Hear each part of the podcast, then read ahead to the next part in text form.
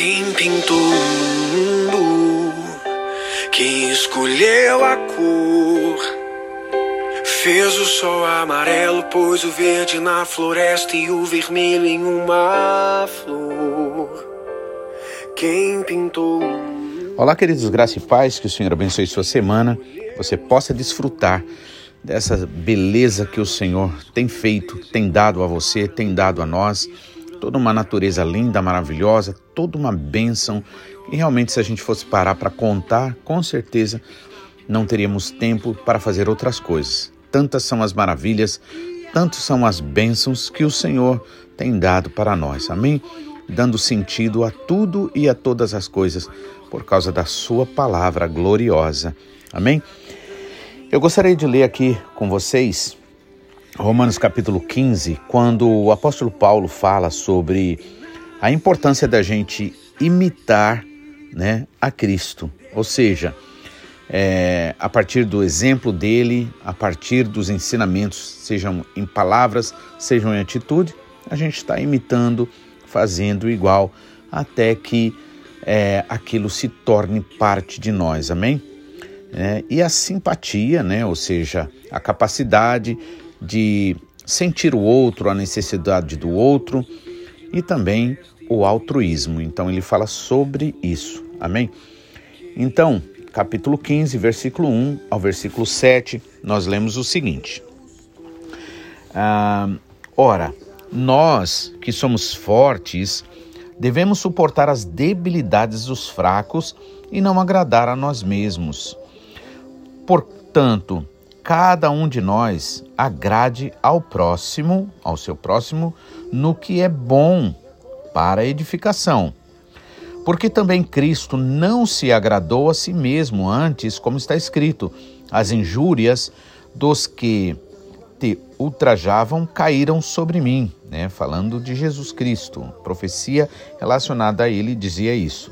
Versículo 4: Pois tudo quanto outrora foi escrito para o nosso ensino foi escrito, a fim de que, pela paciência e pela consolação das Escrituras, tenhamos esperança.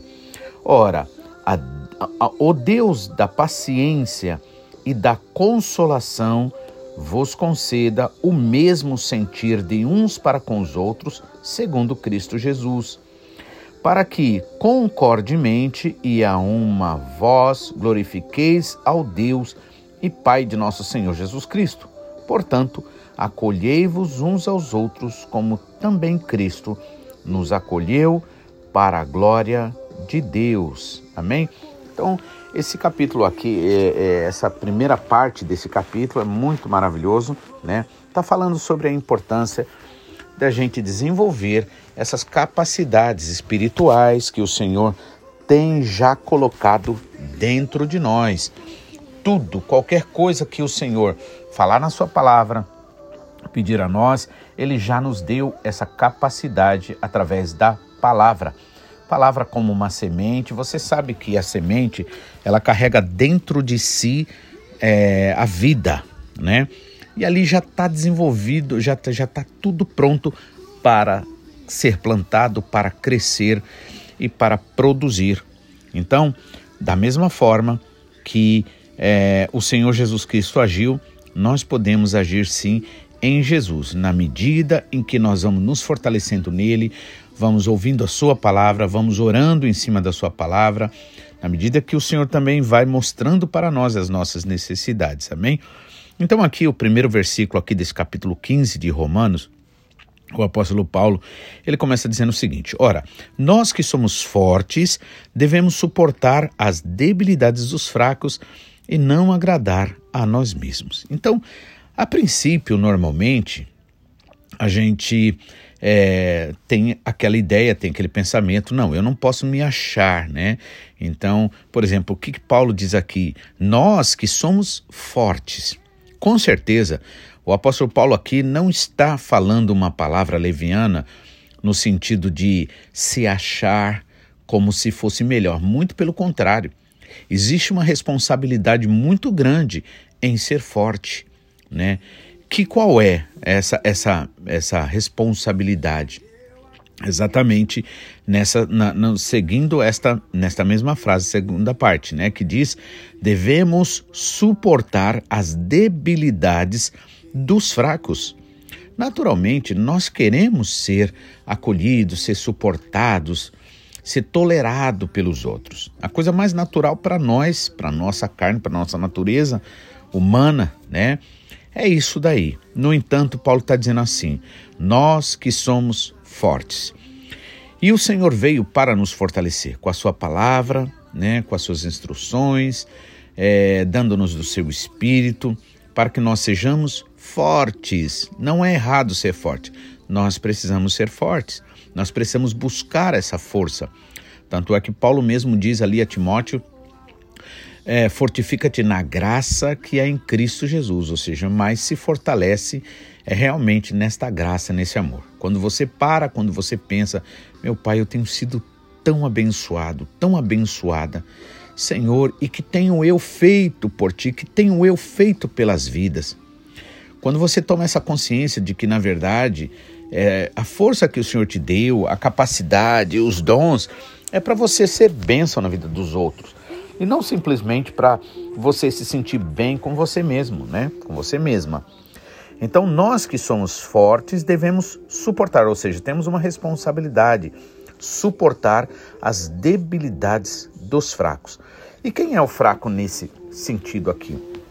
Fraco é aquele que não está maduro, é aquele que não tem a maturidade ainda, não, não tem uma formação, vamos dizer assim, ao ponto de suportar as dificuldades, suportar as coisas contrárias, suportar né, a, as contrariedades da vida. Esses, nesse caso, são fracos. Aqueles que muitas vezes cedem ao erro, ao problema. O problema muitas vezes é que a gente é, acaba é, tendo a tendência a olhar aquele que é fraco, aquele que cede ao mal, à tentação, aquele que muitas vezes briga, aquele que muitas vezes faz a coisa errada, que a gente sabe que é errado. E a tendência natural nossa é o quê? É a gente né, é cobrar aquela pessoa, exigir daquela pessoa, brigar com aquela pessoa, procurar dar o troco com aquela pessoa. Só que nesse caso, nós não estamos melhorando o ambiente, nem para essa pessoa, nem para nós. Muito pelo contrário. Através da briga, através da confusão, através das chateações, acabamos dando lugar ao inimigo que gosta de trazer perturbação. Então, você precisa se fortalecer no Senhor. Eu preciso, nós precisamos, porque nós que somos fortes, ou seja, aquele que está forte, deve então suportar as debilidades dos fracos. Porque precisamos entender também, irmãos, que não é a intenção das pessoas simplesmente errar, simplesmente nos ofender. Nós precisamos, irmãos, ganhar uma viver uma espiritualidade, ter uma buscar uma maturidade a tal ponto que a gente possa olhar com os olhares de Jesus, olhar como Jesus olhou, né, através dos olhos de Jesus, né, entender através da mente de Jesus, né, sentir através do coração do Senhor. Para que a gente chegue a esse entendimento, não vale a pena ficar querendo matar, acabar com aquele que na verdade não está bem e que muitas vezes a sua atitude errada só está dizendo, só está mostrando que a pessoa está precisando de ajuda, né? Então, suportar as debilidades dos fracos e não agradar a nós mesmos. E aí, veja só, qual é uma das características de uma pessoa forte? É ela é, ter a consciência de que muito mais do que agradar a ela, de uma forma leviana, vamos dizer assim, é ela realmente buscar uma alegria maior. E qual é essa alegria maior? É o que Jesus Cristo disse. Mas bem-aventurada coisa é dar do que receber. Maior felicidade existe em dar do que receber, não é? Então, é, e não agradar a nós mesmos. Amém? E aí no versículo 2 diz assim: Portanto, cada um de nós agrade, sendo assim, cada um de nós então agrade ao seu próximo, né? E agradar é uma coisa muito importante. Eu quero falar sobre isso porque agradar é bom, mas isso tem que ter um propósito. esse agradar, irmãos, não pode ser por outros motivos, por outras razões, por uma questão até de desvalorização pessoal, mas tem que ser porque você realmente busca aquilo que é justo, aquilo que é verdadeiro, aquilo que é bom. Não é bom ver as pessoas bem? Não é bom ver as pessoas transformadas, mudadas? Não é bom a gente saber que a gente agiu certo? Que a gente, a pessoa revidou contra a gente, mas a gente é, teve a capacidade dada por Deus, pelo Espírito Santo, de perdoar a pessoa, de, de, de ir além do entendimento natural e entender que a pessoa, na verdade, ela, por mais besteira que ela tenha feito, não foi ob obrigatoriamente a intenção dela de ofender. Ofendeu? Ofendeu, não dá para negar isso. Mas existe muita história por trás de cada história que se ouve, por cada história que se conta. Então, é, portanto, cada um de nós agrade ao seu próximo, mas no que for bom para edificação. Amém?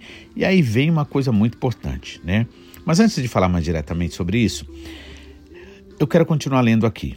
Porque diz assim, olha, no 3: Porque também Cristo não se agradou a si mesmo, antes, como está escrito: As injúrias dos que te ultrajavam caíram sobre mim né? Ou seja, caíram sobre o Senhor Jesus Cristo. Ele não merecia nada daquilo, mas ele acabou, né, recebendo, né? Eu acho interessante num, num jogo de futebol, por exemplo, quando o, o jogador, ao receber uma bola que vem de longe, ele consegue, como diz a expressão, matar no peito. Ou seja, em outras palavras, é, dominar aquela, aquela bola, aquela situação e aí ele pode fazer outras coisas importantes, porque se ele não parasse aquela bola, ou na expressão, se ele não matasse aquela bola no peito, o que aconteceria? Automaticamente ele não teria controle sobre ela e, e teria menos chance de fazer um gol, né? Então, é... e aí nós precisamos entender isso. Eu gosto sempre de lembrar uma coisa: nós precisamos, irmãos, é, é, agir de tal forma na direção do Senhor, na, na capacidade que o Senhor nos dá, de tal forma que a gente possa então, é, vamos dizer assim, não permitir que o mal se, propra, se propague, continue na sua propagação. Não tem que acabar em nós, tem que parar em nós. Sabe por quê, irmãos? Porque sempre tem um jeito de a gente não permitir que o mal que chegou até nós continue na vida dos outros, fazendo estragos, né? Então, Jesus recebeu toda aquela injúria, né, que é, ultrajava, né, caíram sobre ele, sobre o Senhor Jesus Cristo. E nele, em outras palavras, usando essa expressão do futebol, né, ele matou a bola no peito, ou seja, ele assumiu.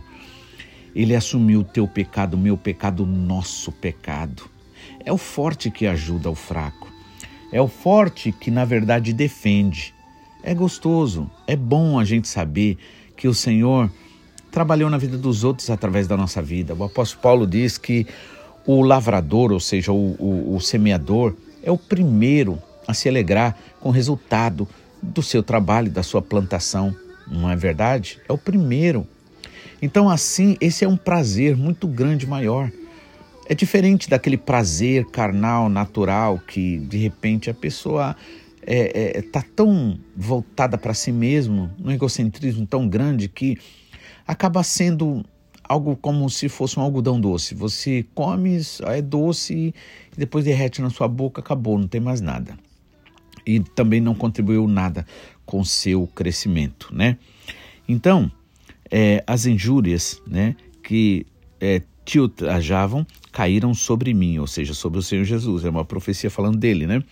Pois tudo quanto outrora, e tudo quanto outrora foi escrito, foi escrito para quê? A fim de que, pela paciência e pela consolação das Escrituras, tenhamos esperança. Amém? Ou seja, esperança, que tipo de esperança? Esperança do quê? Esperança, irmãos, que a gente vai crescer. Esperança que a gente vai se fortalecer. Esperança que a gente vai parar de agir como se fosse criança mimada, é, criança super sensível que acha que uh, somos o centro do mundo, sabe? Isso tudo vai mudar. Então, A esperança é isso, Pai, porque a gente sabe que a gente tem uma natureza pecaminosa dentro de nós, irmãos, que é terrível, é terrível. Mas a esperança, né, que aqui fala, é de que nós seremos trabalhados pelo Senhor. O Senhor vai nos dar as provas, as situações, o suficiente para a gente vencer, para a gente sair desse mundo contando testemunho maravilhoso, né, deixando uma herança. Então, é, tudo foi escrito para nos ensinar a fim de que, pela paciência, ou seja, pela capacidade que nos é dada, nos é concedida pelo Espírito Santo, para a gente sofrer o que tiver que sofrer, não importa, desde que é, esse sofrimento, se assim for a vontade do Senhor, servir de edificação para vidas, né? Então, pela paciência e pela consolação das Escrituras, ou seja, pelas promessas que o Senhor tem para nós, que nos, nos é, traz consolação, a gente tenha esperança. E aí ele diz assim: ora, o Deus de, da paciência e da consolação vos, concede, vos conceda o mesmo sentir uns para com os outros, né? segundo Cristo Jesus. Então, ou seja, é um objetivo de Deus para mim, para você, que a gente realmente sinta como Jesus sentiu, para que concordemente, ou seja, em unidade e a uma voz, a gente glorifique ao Deus e Pai de nosso Senhor Jesus Cristo.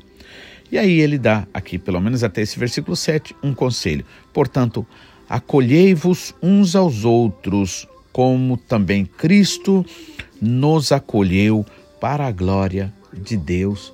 O Senhor te chama para você ser uma pessoa acolhedora, acolhedora, uma pessoa que recebe, uma pessoa que através da sua atitude de obediência no Senhor Jesus Cristo, pode acolher outras vidas, pessoas que vão se sentir amadas, pessoas que vão se sentir seguras, que pessoas que terão esperança, receberão esperança e que poderão entender que ela tem mais uma chance, porque as misericórdias do Senhor se renovam a cada manhã. Amém? Que Deus abençoe. Mas amanhã, na mensagem de amanhã, eu quero falar sobre a importância de agradar e alguns problemas nesta questão de agradar. Amém? Em nome de Jesus, que o Senhor te abençoe. Então, até amanhã, se assim o Senhor nos permitir, em nome de Jesus.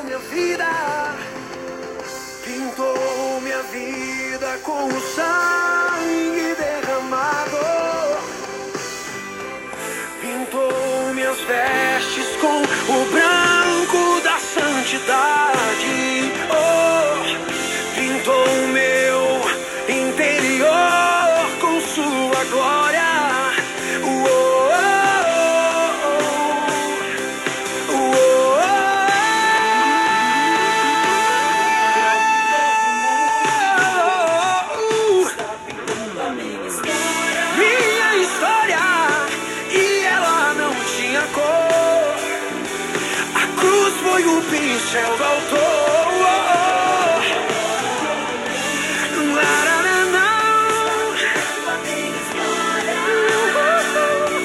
Ele assinou a obra que sou eu e na assinatura está escrito Deus.